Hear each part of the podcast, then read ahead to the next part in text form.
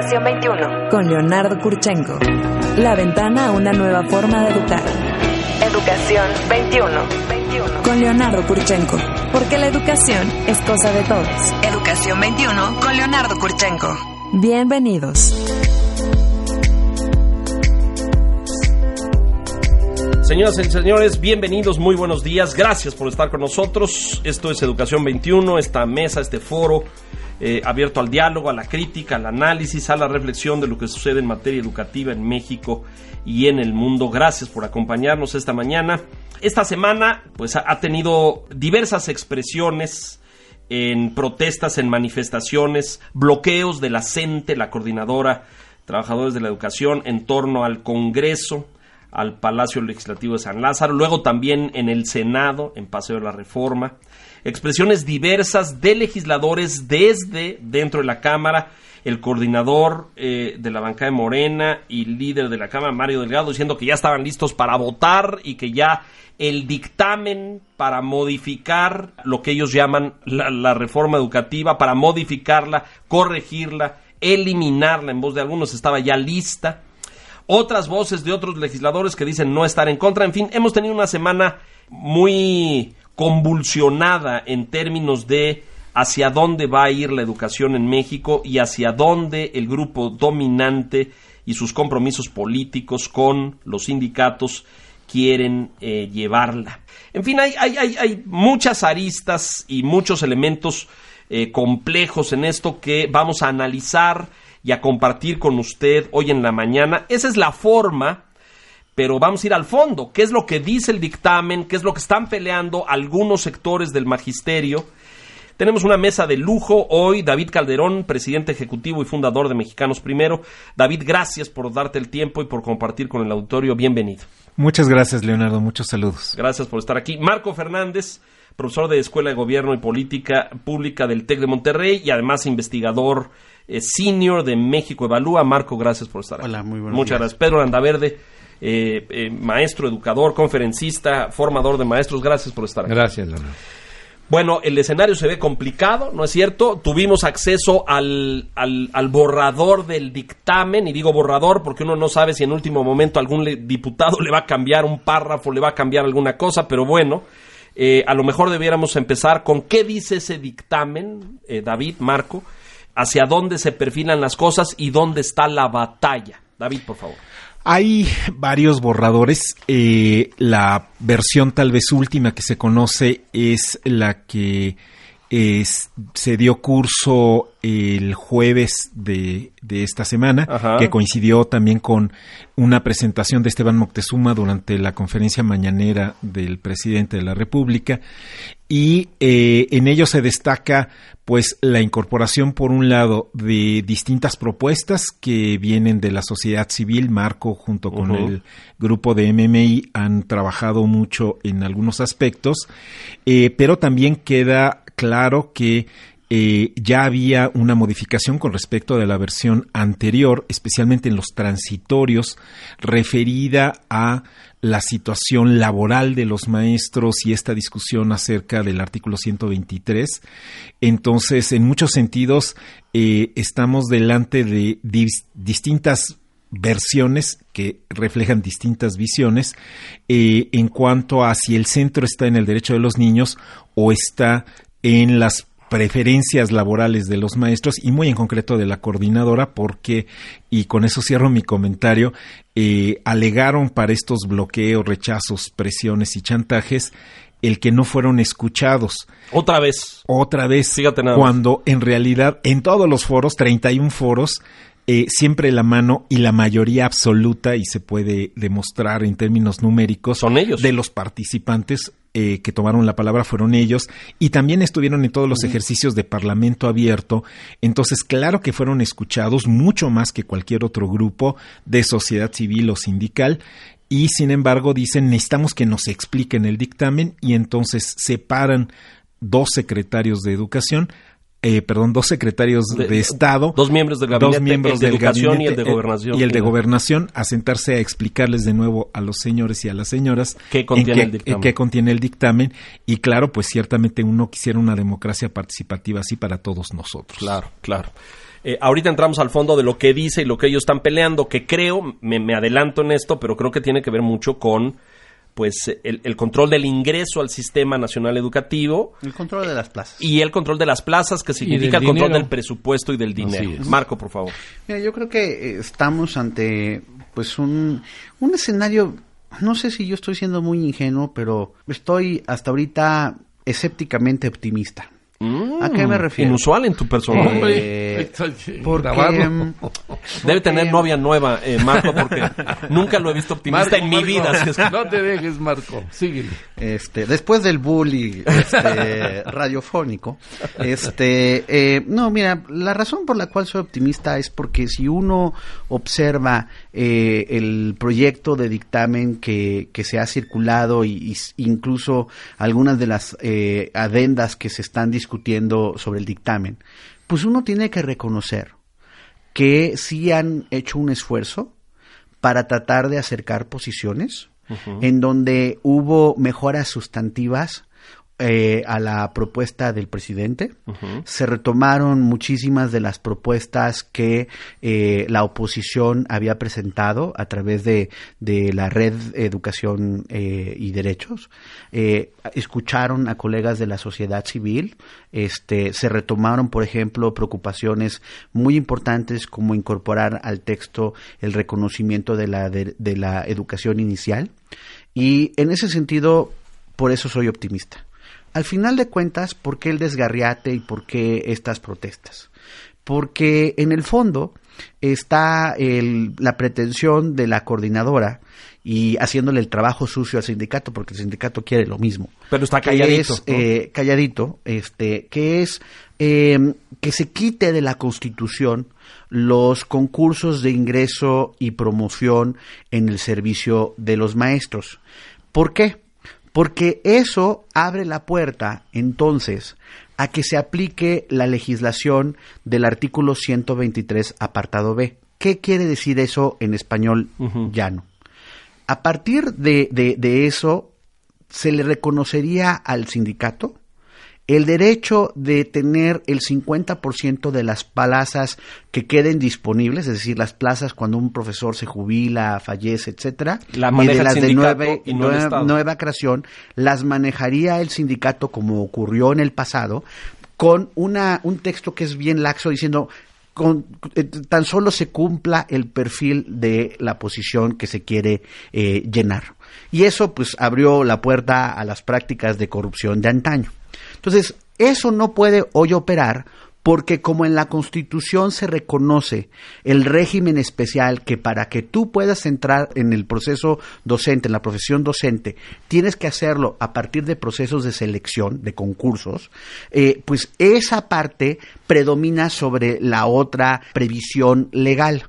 Y obviamente eso les molesta a la coordinadora y agarran todo el pretexto diciendo, no, es que si no, no se van a reconocer los derechos laborales, se le van a quitar becas y eso son mentiras, porque sistemáticamente, siempre en estos debates, y no es la primera vez que ocurre, hay la forma de distorsionar los hechos para acomodarlos al discurso de la Los disidencia sí. y, de- y tratar otra vez de asustar con el petate del muerto. Que pues, si se están violando los derechos de los trabajadores de la educación, que el presidente les está dando gato por liebre, que no les cumplió. Todo eso, desde mi perspectiva, son argumentos falsos. A ver, vamos a, tratar de entrar al fondo. Ya sucedió, porque estaba prevista hace una o dos semanas uno de estos concursos calendarizados de nuevo ingreso al sistema educativo, y me refiero al estado de Oaxaca. Y la gente lo suspendió, logró bloquearlo. Ellos no quieren que los maestros para ingresar al sistema sean evaluados, ¿cierto? Es decir, lo que quieren es que el manejo de las plazas se asigne directamente a él o los sindicatos y que ellos asignen a quienes ocupen esas plazas. Sí, Así- incluso que haya que haya ingreso automático, ¿no? que Cuando- saliendo de, la escuela, de las normales Sí, entren directo. Sí, hay como dos versiones o tres si quieres, ¿no? Está uno, los editorialistas de la Ciudad de México que hacen el trabajo de ser los publicistas de la coordinadora, eh, algunos de los voceros y entonces ahí, incluso entre los mismos voceros de la coordinadora hay dos versiones. Hay nosotros solo queremos las plazas automáticas para los normalistas y otros dicen, no, no, sí queremos 50% y 50% como antaño. En los dos casos, eh, no solo es conveniente el concurso, es que es una exigencia. Cuando alguien dice, ¿por qué hay régimen de excepción? Hay algo que se llama el interés superior de la niñez, está en el artículo cuarto de la Constitución, pero sobre todo tiene un fundamento en el Comité de los Derechos de los Niños y la Convención de Derechos de los Niños que México firmó. Entonces, así muy explícitamente, es la observación general 14, el parágrafo 79 que dice que es derecho de los niños tener docentes capacitados y todos los estados parte se hacen responsables de ese derecho de los niños. Entonces no hay derecho a ser maestro, hay un nombramiento. La República te encarga que Esa tarea. garantices Que un las derecho. plazas no son propiedad de los individuos y justo Ni de los sea, sindicatos. ni de los Ni- sindicatos y justo eh, consistente con el reconocimiento al derecho a tener a los mejores docentes posibles precisamente lo que tú buscas es que la, atraer al mejor capital humano a estar al frente de las aulas en nuestro país. Y eso se logra a partir precisamente de una palabra que causa mucho enojo, pero que es fundamental, del mérito de las personas que tengan la mejor capacitación, conocimiento, experiencia pedagógica para entrar como profesor al aula y si quieren en su legítimo derecho aspirar a convertirse en directores o supervisores, hacerlos también a partir de su mérito y no a partir de conectes, de lealtades sindicales o de otras prácticas de corrupción. Eso, perdóname, pero eso no es un derecho laboral y sí atenta con la posibilidad que, que es el derecho legítimo de toda sociedad de tener a los mejores docentes porque el interés supremo que tiene que estar en la discusión es a la buena educación, al mayor aprendizaje integral posible que tengan los estudiantes de este país. Y aparte es contra los derechos profesionales de los docentes porque justamente como ahora está en el dictamen, tiene que haber procesos que sean universales, públicos, transparentes, imparciales. Entonces, esos procesos, por supuesto, no son los automáticos de que alguien Claro, salió de una claro. normal, porque entonces deberías tener el control absoluto de las normales. El hecho de que el Estado mexicano mantenga las normales es un gran trabajo, pero eso no significa que automáticamente lo que está en la boleta ya es una selección para incorporarse al sistema.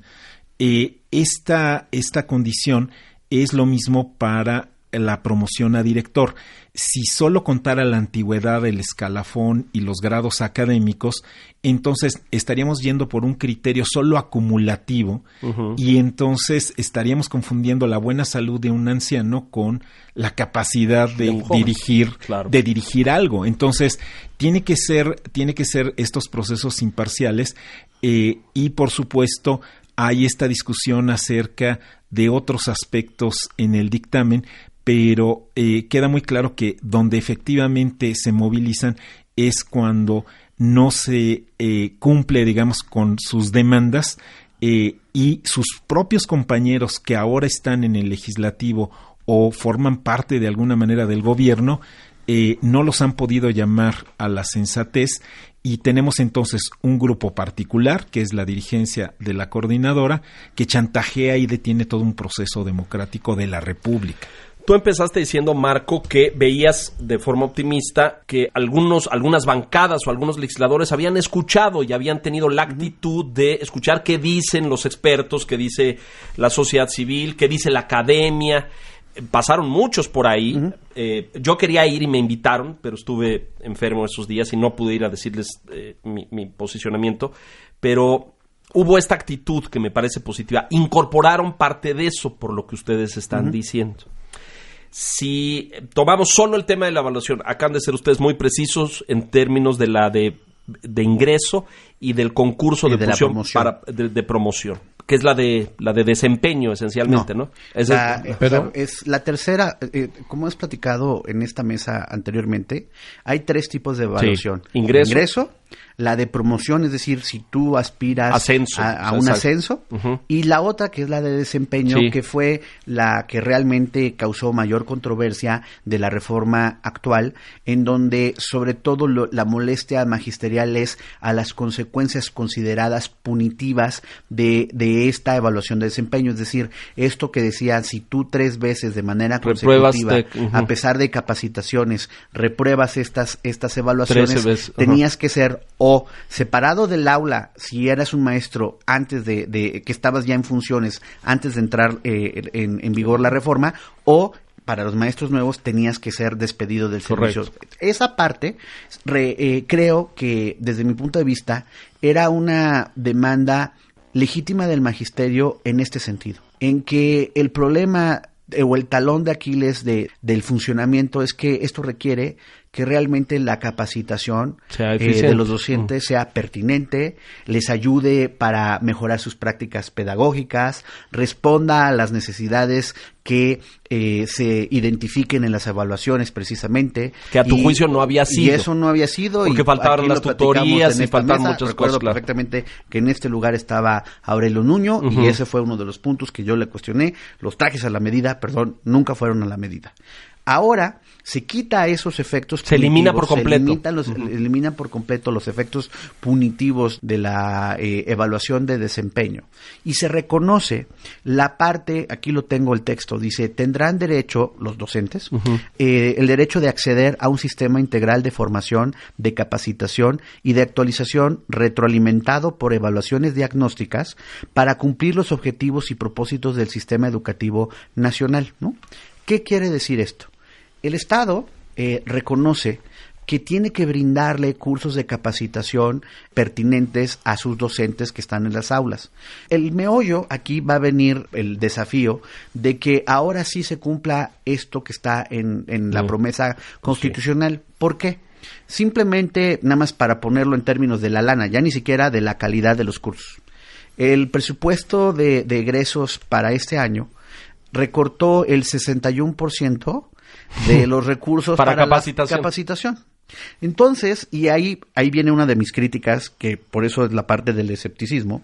a- al, Pues no lo al van a lograr.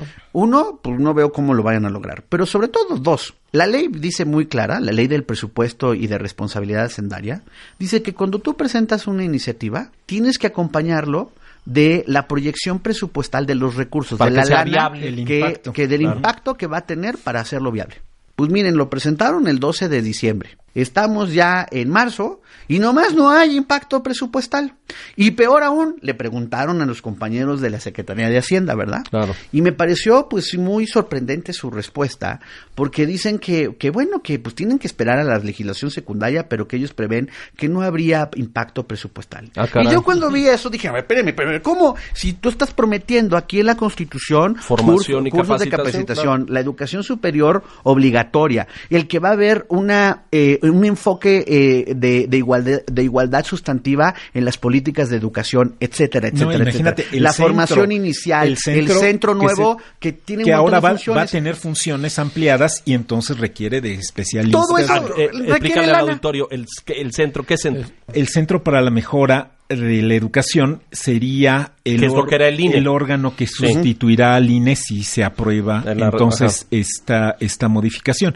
Y entonces ya no solo tendría las tareas de llevar la estadística educativa y de hacer, digamos, evaluaciones a los distintos factores. Sino además de capacitar y formar. Sino además de promover, eh, digamos, este desarrollo profesional de los docentes. Entonces, son tareas que implican perfiles diferenciados para los grupos de expertos.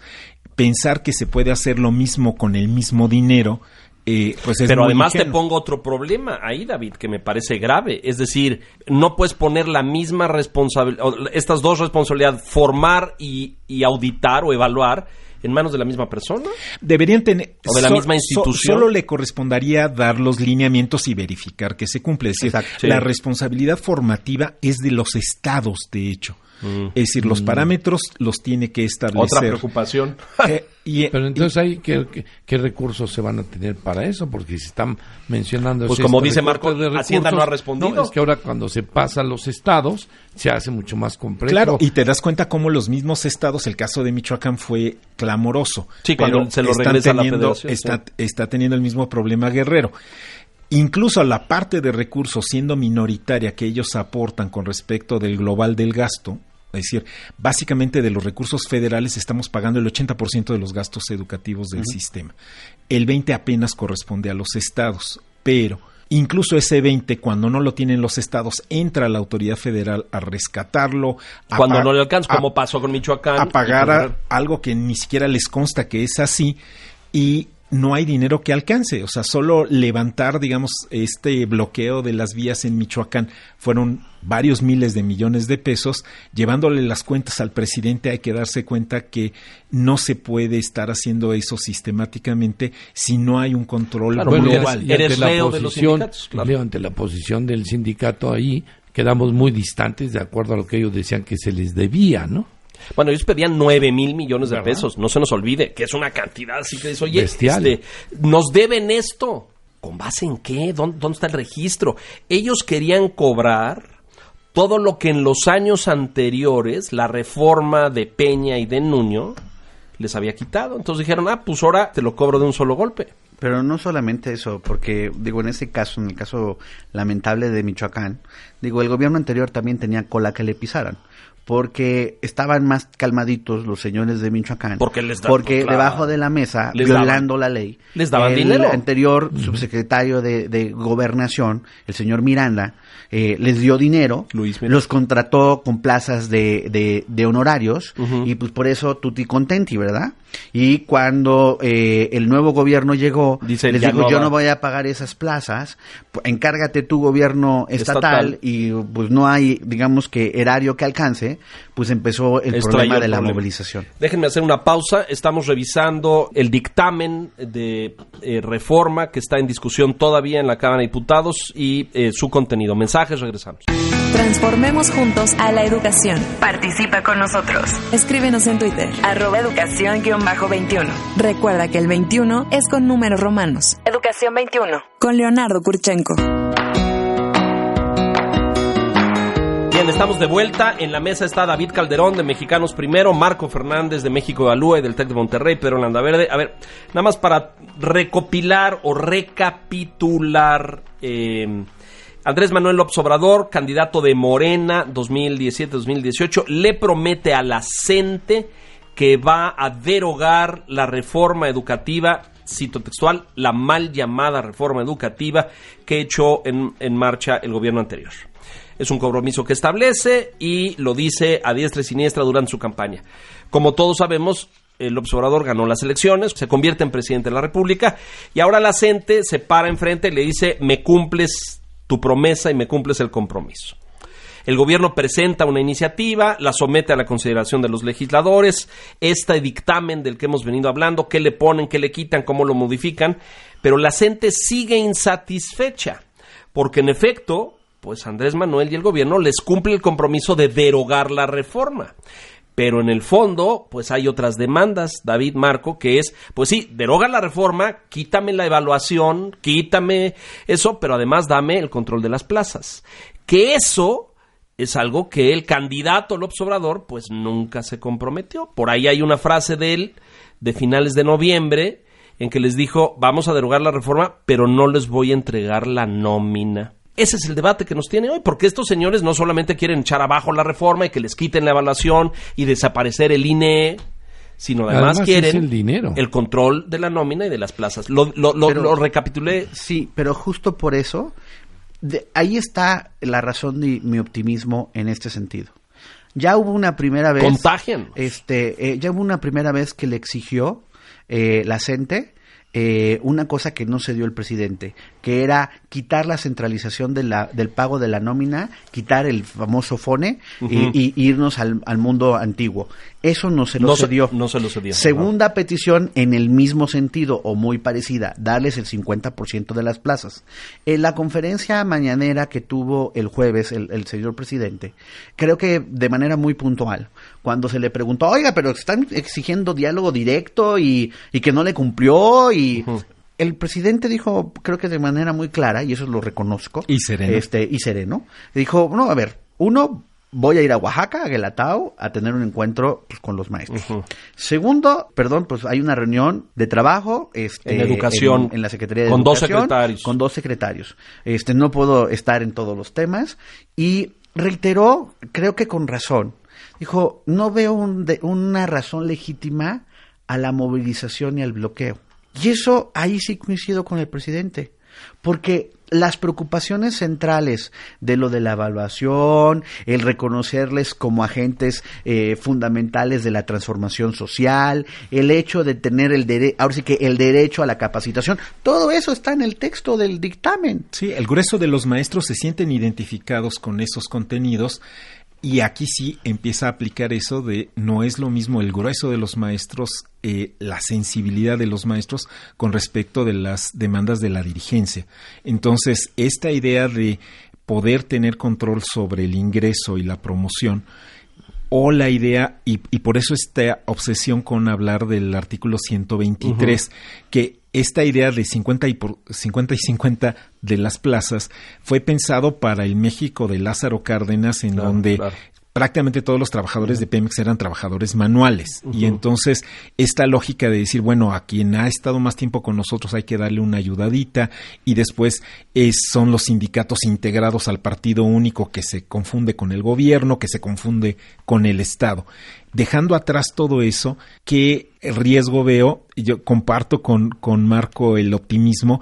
Eh, el proyecto que hoy está en la mesa es mucho más rico y mucho más equilibrado que lo que se tenía.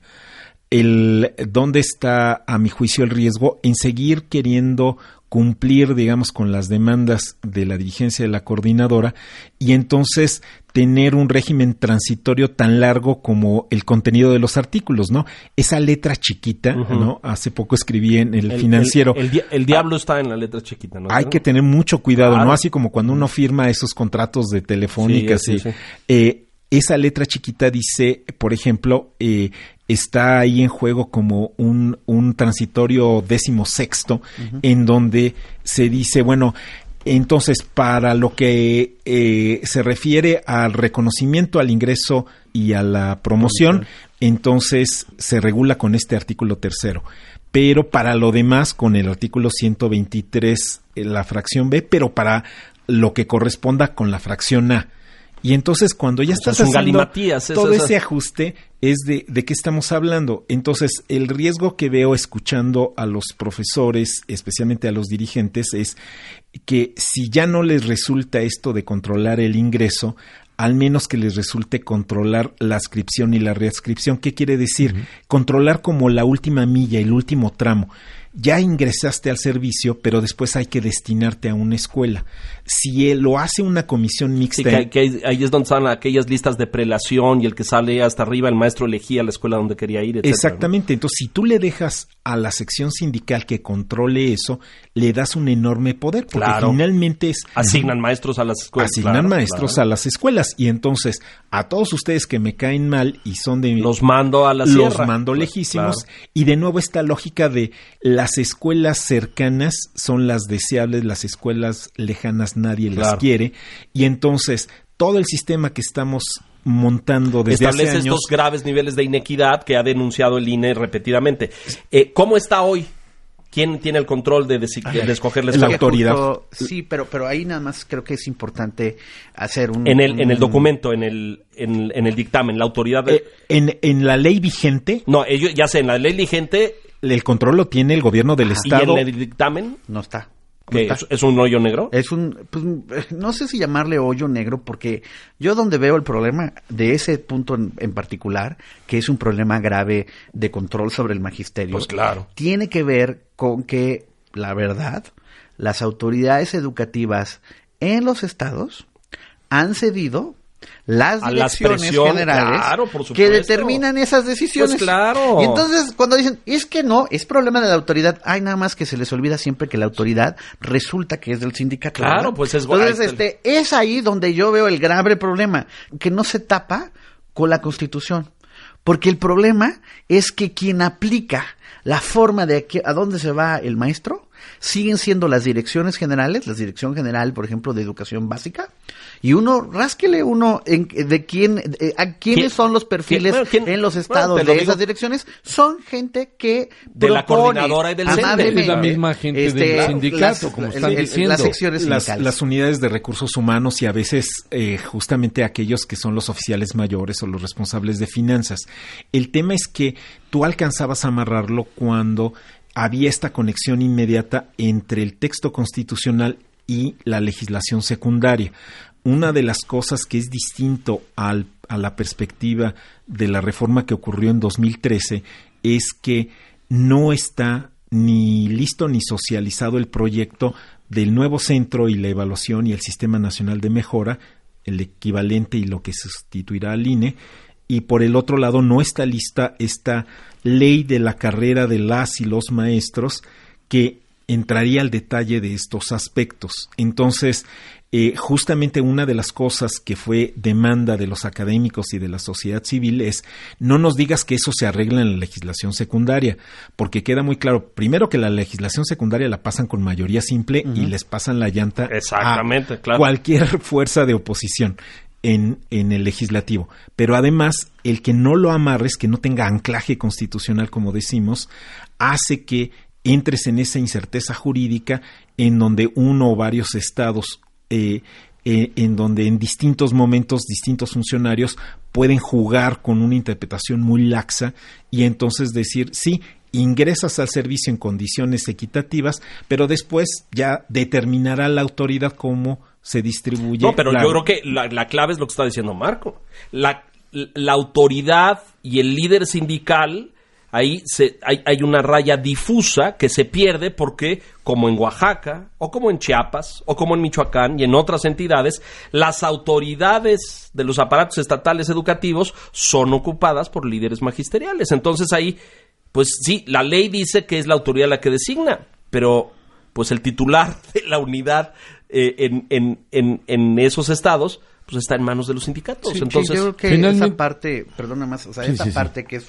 fundamental, vendrá la discusión de en dos aspectos. Uno, eh, sí, hay detalles finos que vendrán en la legislación secundaria, pero sobre todo es en la implementación. A ver, eh, y eso sí, pues... Muy sea, importante aquí, lo que estamos discutiendo ahorita y lo que está es el dictamen general. Todavía no está la ley secundaria, ¿verdad? No, no, es No, solo no. la constitución, Diga, es solo Leo. cambia el artículo tercero, Pero- 31 y Y, 73. y el Pero 123. entonces, finalmente, No, no cambia el 123, o sea, solamente, solamente lo meten Le hacen en los transitorios. Ah, ah, ah, correcto. Finalmente estamos insistiendo en un tema de control de una u otra manera, donde el Sí. sindicato, por más que le vayan poniendo y quitando, eh, quiero tratar de explicarlo un poco al radio escucha, lo que yo estoy tratando de entender, es cuestiones de, de tentar poder para manejar plazas, para manejar dinero, y si no es en esta parte, es en esta otra, y si no, y entonces es ahí donde el- la autoridad o la legislación va a tener que ser muy precisa y muy hábil. ¿Ustedes cómo ven Sí, eso? porque si no tienes, si tienes el control sobre la vida laboral del maestro, tienes la con- el control de la vida Es del correcto. maestro.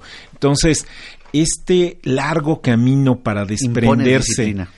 Eh, este largo camino para desprenderse, como dice Marco, imponen disciplina, es decir, como si fueran de nuevo trabajadores manuales y no profesionales de la educación. eh, incluso es muy ofensivo para un trabajador manual el hecho de que eh, les hagan pase de lista en las marchas y bloqueos. Sí, es una y que si tú claro. no tienes suficientes puntos porque no acudiste a suficientes marchas, entonces vas a tener una especie de veto para seguir creciendo en tu carrera de maestro, es justo la contradicción de todo lo que dicen los editorialistas en la Ciudad de México. No es cierto que se respeta al maestro ni se le val- valoriza. Eres nada más un metro cuadrado de carne que estorba Claro. ahí No, no, una, no, una vialidad David, no, y a un- partir de y ahí una generación de cuota. Sí, es y- decir, va- vales en la medida en que participas en una marcha, haces un bloqueo. para que ganemos dinero, Y para que tu cuota ganemos al mes, sí, tan. sí, y, y, y entonces no te le ganas en el aula el respeto Ni de con la mérito, sociedad. como decía. Te Bueno, lo- pero ahora el te ganas el temor de los legisladores de la- y los gobiernos en Pero la calle. todo, toda la argumentación de entrada del dictamen que yo tuve la oportunidad de leer, donde se habla de los derechos de los niños y todas estas cosas, pues es pura demagogia o pura... ¿Cómo lo perciben ustedes? Pues mira, yo creo que en la forma de arropar el dictamen, vamos a ponerlo así, eh, para tratar de calmar las aguas, le han puesto, bueno, así, la, la analogía sería, pues, estrellitas y las flores y, y con unas palabras, o sea, como todo, todo, todo, todo, todo, todo, para que no se nos vayan a enojar, y de todas maneras el sector radical se enojó. Pero quitando al lado, digamos, todo el terciopelo que adorna al- al- dictamen, creo que a mí me gustaría concentrarme en dos aspectos. Eh, los aspectos que reconozco positivos del, del dictamen y hay unas preocupaciones porque pues todo todo producto humano puede ser perfectible. Lo que sí voy te a gusta, entrar- a voy a voy a entrar por ejemplo lo que me gusta. Sí, me parece muy importante haber retomado lo de la educación inclusiva, eh, perdón, inicial, este, la parte de eh, reconocer un enfoque de igualdad sustantiva como parte de los, de los, de los labores de la educación, eh, la parte del derecho, reconocer el derecho de los maestros como agentes de transformación social. Eso, precisamente por eso, yo he argumentado, se necesita mantener los concursos, porque son profesionales de la educación. Y como son agentes de transformación, esos agentes tienen que ser a partir de su mérito, no a partir de otra cosa. Me parece adecuado, por ejemplo, el reconocer la necesidad de que los cursos de capacitación que se den, este, va a ser un derecho de los, de los trabajadores, aunque otra vez ahí el diablo está en los detalles. Si tú no lo acompañas, uno, de recursos, y dos, a la hora de que justo el nuevo instituto eh, verifique que realmente los cursos sean pertinentes, pedagógicos, etcétera, pues las palabras se las llevará el viento. Claro. Pero creo que en términos generales hay un balance positivo.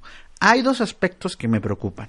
El primero ya lo mencioné, que es que sí me parece una irresponsabilidad que no haya acompañadose en toda esta discusión el impacto presupuestal para hacer realidad Grave. lo del texto. Pues sí, es. Eh, el segundo sí tiene que ver con una cosa que es un absurdo, que es establecer en la Constitución qué materias al menos se tienen que enseñar. Y perdón, eso sí, no voy a hacer nada políticamente Marco, correcto. dilo, lo voy a leer tal cual. Marco, Dice, nada más quiero leer el, el texto. Dice, los planes y programas de estudio tendrán perspectiva de género y una orientación integral, por lo que se incluirá el conocimiento de las ciencias y humanidades, la historia, la geografía, el civismo, la filosofía, la tecnología, la innovación, las lenguas extranjeras e indígenas de nuestro país, la educación física, el deporte, las artes, en especial la música, la promoción de estilos de vida saludables, la literacidad y el cuidado del medio ambiente. ¿Por qué mi crítica? Pues yo quiero primero que me digan en qué constitución del mundo se establece el mínimo de materias que deben de establecerse en un programa de estudios. Primer asunto. Segundo asunto. El problema es que, como hemos visto, la educación es muy dinámica. Los programas de estudio se tienen que ir adaptando al avance del conocimiento. Continuamente. Cuando tú metes en la Constitución una serie de Le pones una camisa de fuerza. Le pones una camisa de fuerza Claro. a cualquier gobierno que en el futuro trate de ir adaptando el plan de estudio conforme vaya Marco, la pero ese es el propósito de los grupos radicales y, Y- del- no y me justo- muevas esto. Y justo, como ese es el propósito, en el fondo, otra vez, estos son plazas. No nos hagamos. Claro. Es garantizar que haya plazas de historia, plazas de geografía. De educación física, claro, Por ejemplo, a ver, díganme, pregúntenle en alguna de, de sus diálogos con el señor secretario, ¿por qué dentro de las artes es en especial la música. ¿Por Perdón, qué? voy a ser súper políticamente correcto. Pues porque hay una Esto es- fundación, Eso compadre, se llama la cláusula Fundación Azteca. Exacto, O claro. sea, perdón, Así vamos se a llama. llamarle, Oye, ¿no? Marco, vamos a claro. llamarle Ahora, como Marco, son las orquestas Siguiendo en la línea- Porque pues yo no pensaba, ¿por qué no es Quiero seguir en la línea ¿Por qué que no tú es el vas. teatro, el Amigo, arte plástico? Marco, Claro, claro. quiero hacerte una pregunta. Ahí también por ahí en alguna parte del dictamen incluyen algo de la eh, servicio militar.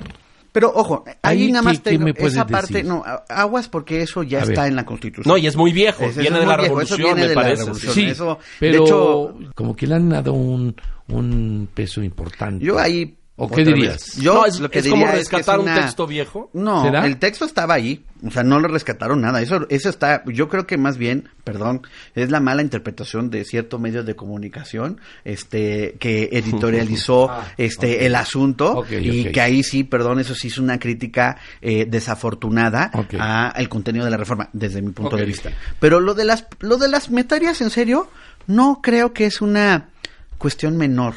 No es una cuestión no debiéramos de dejarlo pasar. Mm. No es una cuestión de prurito, este, Sí, sí, sí, es de- muy de- obvio. de- pues, a mí sí me parece, muy no obvio. sé qué opinas Pero, tú. a ver, eh, A ver, yo creo que, que efectivamente el crear eh, cada que enlistas dejas fuera algo, ¿no? Entonces, No, seleccionas, claro. eh, una de las críticas muy fuertes que nosotros hicimos a los proyectos, primero el del presidente y después a una primera modificación, es que, por ejemplo, también indicaba a una especie de listado de grupos vulnerables para hablar de la inclusión. Mm. Precisamente lo que tiene el concepto contemporáneo de inclusión es que no hagas una larga descripción de todos los otros, todos los vulnerables que están mal, sino que sencillamente abordes y digas Claro. todo lo que sea una barrera para el aprendizaje y la participación deberá tener ajuste razonable y acompañamiento. Y, en- y ya, eso es eh, la Suprema Corte de Justicia justo acaba de definir que no se puede establecer educación especial como un sistema separado. Entonces no puede haber segregación y unas escuelas son de educación especial y otras de regular porque no hay dos tipos Claro. de personas. Más bien hay ajustes especiales a la educación conforme se vaya dando esta. Entonces, ¿qué pienso de este listado? Pues sí, que no es muy afortunado porque es fácilmente criticable. O sea, alguien dice la geografía, pero i- incluye la astronomía o no. las Este, matemáticas se les olvidó, digo, eh, ya que estamos en la, está, listado, está. no tan las matemáticas. o el digo, tema nomás, de la ejemplo. literacidad, ¿no? Sí, ¿qué- qué quiere si decir hay, eso? si hay una traducción mala, es esa, literacy, ¿no? Eh, refiriéndose a las competencias de comunicación oral y escritas, que por qué no usamos el castellano y decimos sencillamente eso, y entonces esa, eh, digamos, hace ver las muchas manos y, y los cortes, que soldaduras que que, le han tiene, metido de- que tiene el dictamen. eh, y entonces sí, siempre vamos a tener este menos que perfecto. eh, y, y regresando a esa idea original, si está en la Constitución no es garantía que pasa. Pero si no lo ponemos en la Constitución, prácticamente perdamos esperanza de que alguien lo intente. Entonces, es como tener buenos, buenas partituras no te garantiza que el concierto será bueno. Claro, claro, Pero si claro. todo el mundo tiene que tocar de oído, entonces estamos en un grave problema. El gran problema va a ser la implementación, el gran problema, eh, estamos ahora en escaramuzas con un grupo que- Radical. radical que quiere ganar todavía lo que no se ¿Qui- acostumbra a perder. Mm. Pero el proyecto que pueda tener nuestro país en los próximos años corría el riesgo de tener una interrupción repentina y en muchos sentidos estéril, ahora tiene una posibilidad, yo coincido con Marco, es mucho mejor este texto, recoge los cientos de foros, eh, ahí hay una esperanza de tener un patio común y que cada uno se salga de su A ver, déjame hacer un paréntesis. Es, es mejor este texto al que a la iniciativa que había mandado el presidente López El Obrador. 12 de diciembre al- de ok, 2018. es mejor eso. Ahora, rápidamente, porque se nos van a acabar eh, respuestas puntuales. La educación en México gana con este nuevo texto en comparación con la reforma del 2013. Gana unas cosas y pierde otras. Mm. Eh, es- ¿A ustedes les parece bien que el INE deje de ser autónomo y que se que construya este centro para la mejora del magisterio? Bueno, a mí esa parte me, me preocupa, aunque reconozco que en el texto trataron de recuperar, ahora sí que de lo perdido lo recuperado. Lo que aparece. ¿Y qué fue? Que hacen un centro que tiene autonomía de gestión, es un organismo descentralizado, no sectorizado, con autonomía presupuestal y autonomía técnica. ¿Qué quiere decir esto? Y los nombramientos. Que- esa- y los nombramientos de su junta directiva por parte del Senado. O sea, ¿a quién le rinde cuentas? ¿Al No Congreso? le, eh, le va a rendir cuentas al Congreso. No, al secretario. O sea, no le, no es, como no es sectorizado y es descentralizado, eso quiere decir que mm, su jefe no es el secretario de Educación. Eso me parece positivo. Eh, sí, O sea, es muy semejante a como estaba, nada más que con un nombre distinto. no, porque la parte, al perder la autonomía constitucional, eh, sí pierde, digamos, su carácter nacional. De órgano porque autónomo. se convierte en un órgano federal, a eso sí, por eso, es- esas son las implicaciones, y por lo tanto, aunque se establecen, se, se establecen una serie de funciones en la Constitución, digamos que su capacidad de poder impactar eh, con mayor fuerza sobre la operación de los sistemas educativos de los estados, sí se debilita al quitarle su carácter de autónomo constitucional. Correcto. O sea, de lo perdido lo que aparezca, literalmente. Sí, se vuelve, el- se vuelve más un, un centro de sugerencias, de Sí. recomendaciones, pero la obligatoriedad que tenían algunos de los aspectos que trabajaba el Instituto Nacional para la Evaluación de la Educación es delicado. Y por eso también hay quien lo ve como el arranque de un dominó de un ataque del actual gobierno federal A los órganos autónomos. autónomos. Se nos Una acaba el tiempo. pregunta. El tema de que no aparezca el presupuesto y el impacto de, de este Económico. es un tema político, es un tema que realmente, como bien dices tú, se les pasó o qué. Híjole. No, yo, yo, yo creo que es justo, es, Bueno. es eh, tendría que reconocer el secretario de Hacienda que va a tener muchos problemas para cumplir No, con yo, esas yo, yo la podría decir más fácil. Es no le pongas ese problema porque entonces no pasa nada y no se vota Oye. nada y no se aprueba nada. Pero también, perdón, si es un retrato de cómo legislamos en nuestro país. Ah, ¿te quieres? Porque prometer, ah, prometer, no, pues todos prometamos educación superior Pero es este obligatoria, te- sí, los pero- cursos de capacitación. Pues, ¿cuál es la novedad? Las leyes son el mejor proyecto posible de lo que se logra. No, no lo que te diéramos tener, no lo mejor para el país, no, pues lo que se logró. Pero Esas lo peor es que la ley dice, la ley, la ley de presupuesto y responsabilidad hacendaria claramente dice que cuando tú tienes una Tendría que ir iniciativa aparejado de un que va a tener un impacto, tiene que venir esta parte y perdón, no lo presentan ni por aquí se les se les ocurre a, O a los esa fue mi Bueno, pregunta. a ver. ¿No se les ocurrió o fue...? No, no, es a propósito. Me gusta Sí, lo que pero, tú... pero, Sí, no, no, no es torpeza pero- ni no, no. inexperiencia. Claro, no. No, es es pero ser- sí, taparse sí, los ojos. exacto. Pero respondiendo de fondo a lo que estás diciendo, ¿cómo legislan? Legislan violando la ley. ¡Qué aberración! Y, y en ese sentido, la importancia de la vigilancia de los medios de comunicación, Pues de la academia y, y de la sociedad civil sobre los legisladores, porque son nuestros representantes populares en la medida en que se los recordamos. Y ahí nomás un último punto. Vienen muchos desafíos asumiendo que Mm, esto pasa, que es el detalle de la legislación secundaria y todos los años que vienen por delante para ver que realmente se cumpla. Porque al igual que, digo, esta es la quinta reforma. Sí. Este, todas prometieron equidad, este, mejor Igualdad, educación, acceso. etcétera. Vamos a ver Que si una logra, vez claro. por todas se cumplen las promesas. Así es. Bueno, se nos acaba el tiempo. Lástima, porque podríamos seguir mucho más sobre esto. Pero los invito a que nos veamos en 8 o 10 días, a ver qué se votó, qué quedó y qué de eso se va a poner a implementar. Pedro Landaverde, gracias. Muchas gracias. Marcos Fernández, muchas gracias. Gracias. David Calderón, muchas gracias. Gracias a usted por la gentileza y su atención. Este debate sigue, estemos atentos. Esta es la educación de todos los mexicanos. Soy Leonardo Kurchenko. Hasta la próxima. Educación 21. Con Leonardo Kurchenko.